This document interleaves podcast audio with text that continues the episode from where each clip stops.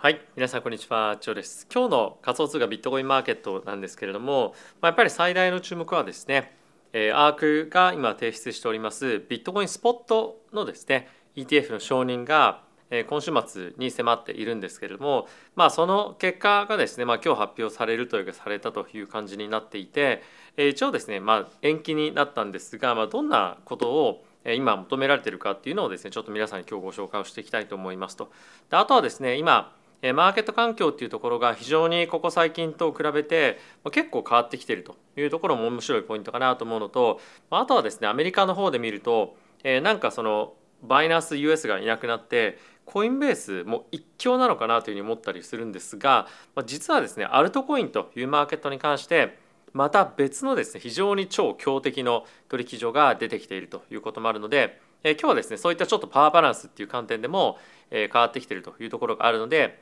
そういったところをご紹介をしていこうかなと思っております。まあ、あとはですね、マクロの関係ニュース、関連ニュースというところでも、え、今日はですね、PPI が発表されていたりとか、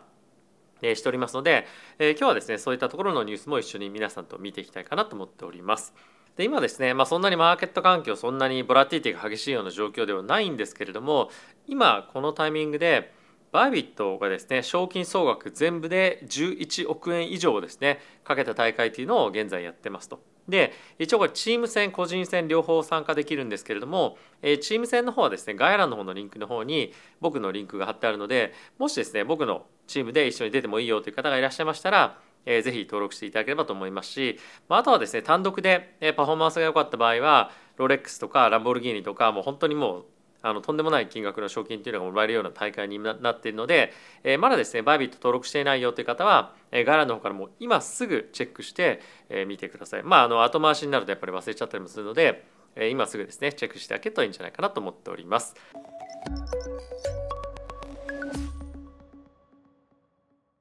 はい、ということでまずはこちらのニュースから見ていきましょう。えビットコインのですね今先物の、えオープンインタレスト、まあ、つまり縦玉がですね2023年で最高値になっているというところはある一方でトレーディングボリュームがですね今のところ年間ベースで最低ラインに下落してきていると。で一応ですねちょっと見ていきたいんですがまずはですね皆さんに先日もちょっとご紹介したようなこの何て言うんですか OI のオープンインタレスト建玉のですね、えー、ものになあのデータになっているんですがもうこれは皆さんも前回見たと思いますけれども一応ですねトレーディングボリュームが、まあ、大きなスパイクはところどころあるんですが、まあ、全体的な流れという観点で見ると、えー、右から下がりになってきてしまっているんですね。で一応今年のタイミングで大きくぐわっと、まあ、年初で上がったんですけれども、まあ、その後はじわじわじわと下がってきているような形になっています。で、えー、これやっぱりいくつか理由があると思っていて一番大きな理由はコインベースですとかバイナンスに対して水死がですね今裁判をしているというところが一つ大きく挙げられるかなと思いますしあとはですねこの8月っていうタイミングっていうのはやっぱりいつもトレーディングボリュームっていうのがこれ仮想通貨だけではなくて株式マーケットも落ちるんですね。なので、まあこれそんなにおかしいことは正直このタイミングではないと思うんですが、これがただまトレンドになってるっていうのは少しまあ嫌だなという感じは正直ありますよね。で、ここ最近ですねずっと株式マーケットは右肩上がりに上がっている一方で仮想通貨マーケットっていうのはさっき言ったような、まあ、悪いニュース悪材料っていうところからトレーディングボリュームが上がっていかないっていうところだけではなくて、えー、パフォーマンスがですねその株式に追いついていかないというような状況に、まあ、ここ最近ずっとなっているんですよね。で、えー、これをですねやっぱり解消するにはビットコインスポット ETF の承認ですとか、まあ、あとは規制関係が変わったりとかっていうところがやっぱり今後必要になってくると思うので、まあ、しばらくの間は、まあ、結構ですね、えー、パフォーマンスのまあ差が出たりとかやっぱり上値をなかなか狙いづらいような環境というのが、まあ、引き続き続いていくんじゃないかなというふうに思います。でこれはもう何度も何度も皆さんにご紹介をしていたと思うんですけれども、まあ、やっぱり今マーケットが見ているビットコインのプラスな要因って何があるかっていうと整理すると、えー、スポット ETF ですねでプラス来年の4月に半減期そして、えー、まあ今後可能性としてはアメリカの、えー、金融政策の、えー、まあ利下げが今後起こってくる可能性が、えー、あって、まあ、それがビットコインのマーケットにまあ非常に大きくプラスになるんじゃないかというふうには言われています。であとは、えー、一応ですね、まあ、今あの徐々にマーケットが回復してきているということもあるのでまあ、今後ですね機関投資家が入ってくる可能性がまあ一定程度あるというかかなり高いような状況になってきているというのも一つプラスな要素かなとは思いますが、まあ、いずれにせよですねやっぱり規制とか、まあ、あとはさっき言ったような、利下げっていうところはですねかなり不透明なので、まあ、今年すぐにありますよというよりも、まあ、来年ですね来年の中旬から後半っていうところにかけて、まあ、ある程度時間をかけてこのマーケットはまた戻ってくるっていうような前提じゃないと、まあ、なかなか上がらない中ですねしびれを切らして、まあ、ちょっとした下落で、えー、もう今持ってる帽子を投げてしまうみたいなことになりかねないので、まあ、やっぱりポジションをしっかり持つ上で、まあ、そういったいわゆるその胆力じゃないんですけども、まあ、あのペイシェンスというか、まあ、我慢強さみたいなものは持っておく必要があるんじゃないかなというふうには僕は思っています。はい、でまあそんな中ですね今あの注目されているもう一つのデータとしてマトリックポートがですねマトリックスポートがですね、まあ、今回ビットコインのグリードフィアというような指数をですね、まあ、新たに出しておりまして、まあ、新たに出しておりまして、ま、これがですねあの強気に今転換し始めましたというふうに言われていますと。でこれがですね、まあ、一応100がマックスの指数として90以上になると、まあ、すごい強気すぎるで10以下になると、まあ、弱気すぎるというような状況なんですけれども、まあ、今大体ですね60ぐらいまで戻ってきているので、まあ、全体感としてはちょっと強気のモードに入ってきていると。で、えー、大体ですね、まあ、ピークつけたあのビットコインの価格ピークつけたぐらいの時は大体90以上の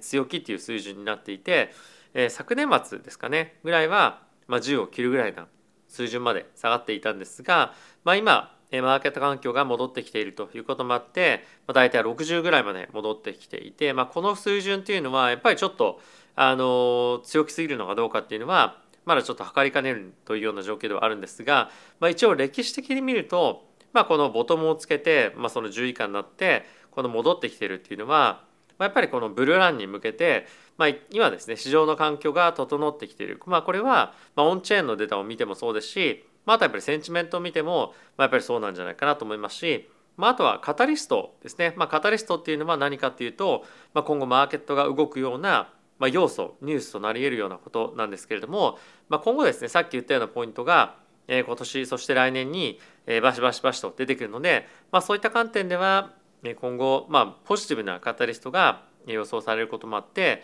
まあ、このこの強気から弱気に流れていくようなグリーングリーンフィアの数値っていうのが、まあ、一つガイドになっても、まあ、おかしくない状況なのかなというふうに思っております。はい、であとはですねさっきちょっと言ったように今日非常に注目を集めていたのがアークがですねビットコイン ETF SEC に対して提出をして今回というかまあこの週末ですね一応承認されるかどうかっていうところの、まあ、デッドラインが来ているわけなんですが、まあ、今回ですねこれを延期するというような発表があって、まあ、その際にいろいろですね今 SEC からこのアークというかその提出しているグループに対してデータの提供っていうのをですねしろっていうふうに言ってるんですね。でで今回ですね求められているデータなんですけれども例えばあの、まあ、その提出しなければいけないデータの一つの中で、えコインベースで取引されている取引ボリュームというのが全体の、まあ、市場全体の中で、えそんなに大きく大きな割合ではないということで、このコインベースが関わって、まあ、いろんな監視監督をするということが、まあ、意味があるのかみたいなところを、えー、まあ、あのデータとして提供しなきゃいけないというところもまあ、あったりとかするんですけれども、まあ、そのデータを持って、えー、証明するっていうことだったりとか、まあ、あとはそうではないということを証明するみたいなものって結構難しいんですよね。だからそのそれを反論するやり方っていうのはやっぱり何通りでもというか無限に正直あるので今回こういったものを提出したからといってアークのビットコインの ETF が承認されるかどうかっていうとまあちょっともしかすると難しいのかなっていうのは一方で感じては僕はいますと。でもう一個ですね見ていただきたい記事があるんですがグレースケールがですね、まあ、SEC を訴えたというような、まあ、ニュース皆さんも見たかと思うんですがえグレースケールがですね今自分たちの信託を、S、あの ETF にコンバートしたいというようなことを画策していてそれをですね、まあ、否決されたわけなんですけれどもその後にですね、まあ、その後だったかな？にえー、SEC はビットコイン先物 ETF の承認というのをしていてなんで先物はいいのに現物はダメなんだっていう話が、まあ、すごくずっといろんなところでされてはいるんですけれども、まあ、この裁判の行方が今後ですねかなり重要になってくるんじゃないかということで注目はされています。でどっちに転がるかっていうのが全く今のタイミングでは正直予想ができないという状況ではあるんですけれどもこれ万が一 SEC がですね買ってこのビットコインの ETF へのコンバートっていうものを許しませんよみたいな感じになったりするとまあじゃあそもそもビットコイン ETF のスポ,、まあ、スポット ETF ですねに関しては、まあ、今承認ができないような状況にえー、さらに近づいてしまうんじゃないかということも言われているので、まあ、この裁判の行方っていうのは一つま重要なんではないかなというふうに思います。はい、続いてはこちら見ていきたいと思うんですがさっきもちょっとお話をした通り今ですねアメリカでコインベースがま単独でものすごく大きなビットコインとイーサレムの取引のシェアっていうのを持っているんですけれどもそれ以外の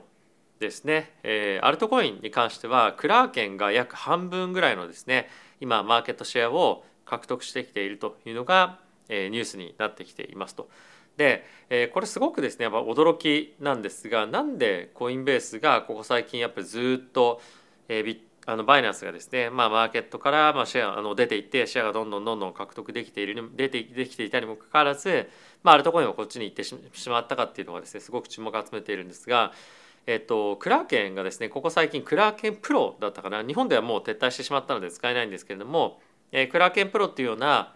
えっと、プラットフォームをですね、まあ、新たに開発をして、えー、サービス提供を始めてたんですよね、まあ、やっぱそのツールがすごくいいということで、まあ、評判が、まあ、いいらしいんですが、まあ、とはいえやっぱりそのコインベースを差し置くぐらいの、えー、マーケットシェアを持っているっていうのは、まあ、すごいですよね、まあ、実際にこれが2023年のえー、タイミングでのアルトコインのシェアなんですがこのブルーがですねクラーケンになっていてこの黄色がコインベースなんですけれども、まあ、この割合っていうのがもう今もはや逆転をしていて、えー、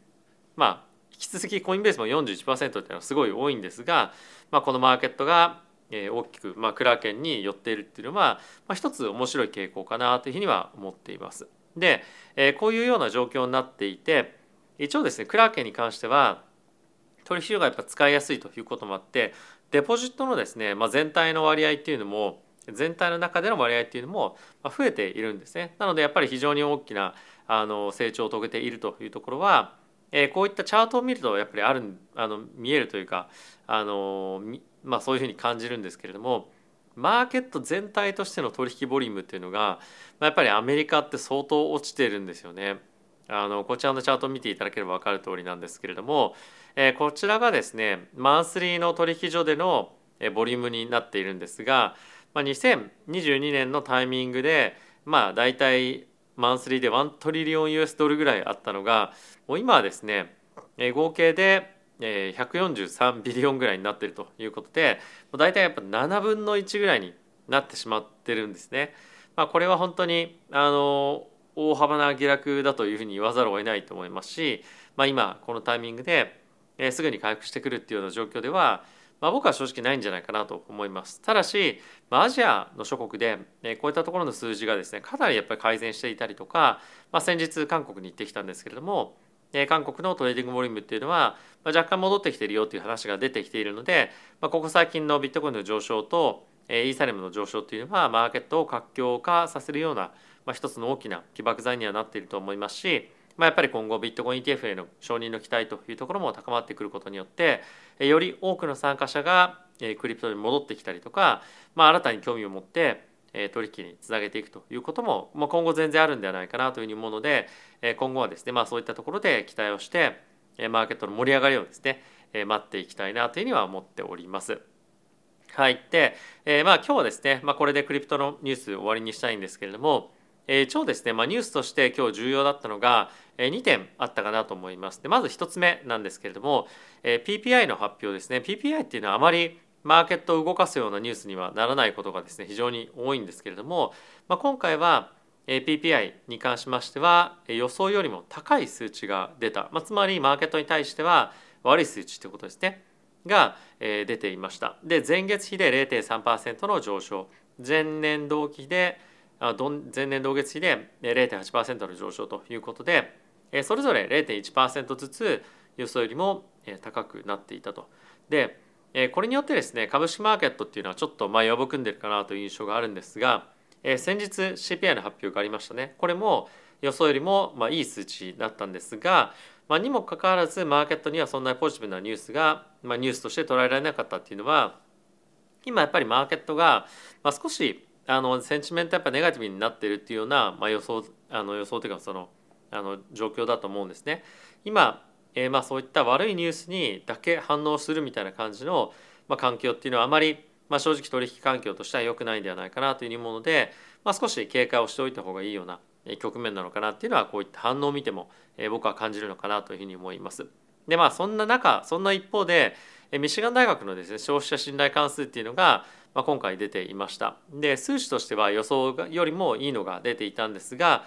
今回ですね注目を集めているのは1年先のインフレ予想率っていうのがどれぐらいかということなんですけれども3.3%ということで前月はですね3.4%というような調査結果だったんですけども、まあ、これが改善していってるっていうのは非常にいいことなんじゃないかなと思います。ちなみにこれがですねどういった推移をしているかっていうとこちらにもあるんですけれども上のチャートをちょっと見ていただきたくて赤の線ですね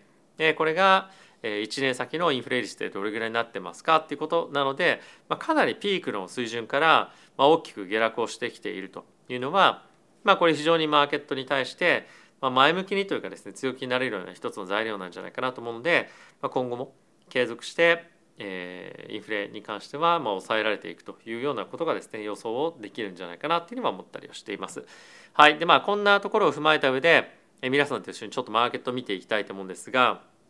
結構最近僕はですね気になっているのが、まあ、この10年債の金利これ10年債の金利のチャートなんですけれども、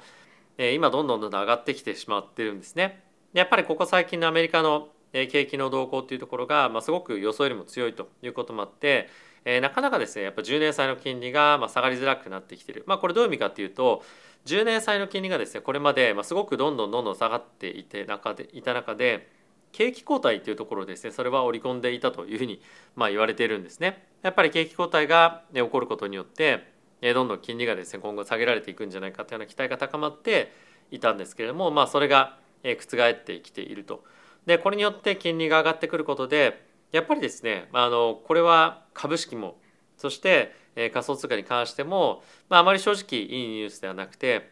金利がどんどんどんどん上がってくると株式とかでですねあの資産を運用するよりもこの水準で4%とか5%ぐらいで何もしなくてですね、まあ、金利がチャリンチャリン入ってくるんだったら、まあ、そっちの方がいいよねみたいな状況になりかねないと。でプラス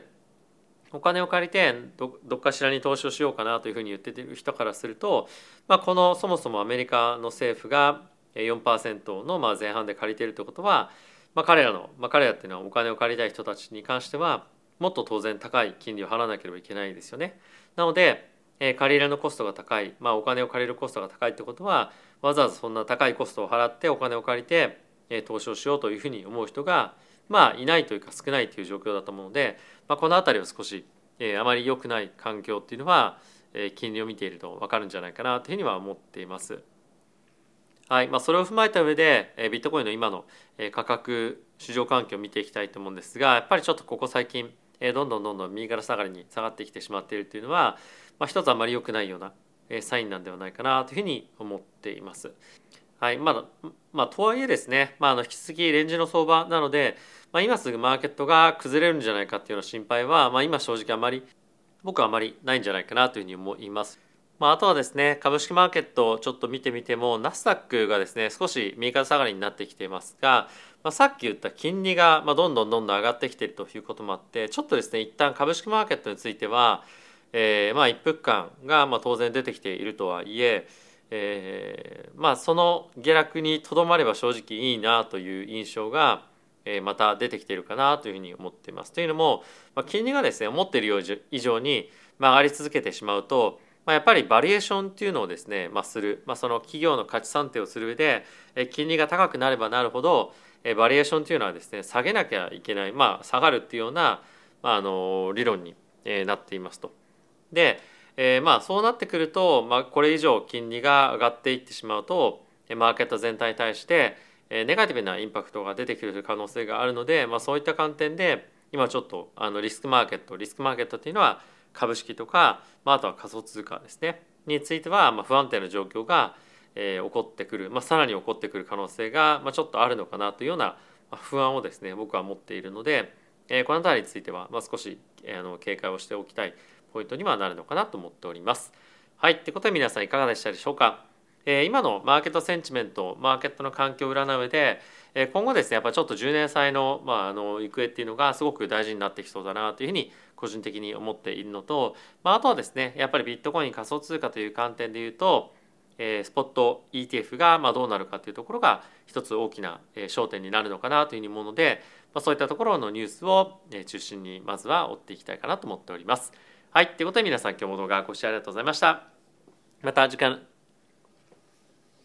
はい、ということで皆さん今日も動画ご視聴ありがとうございました。また次回の動画でお会いしましょう。さよなら。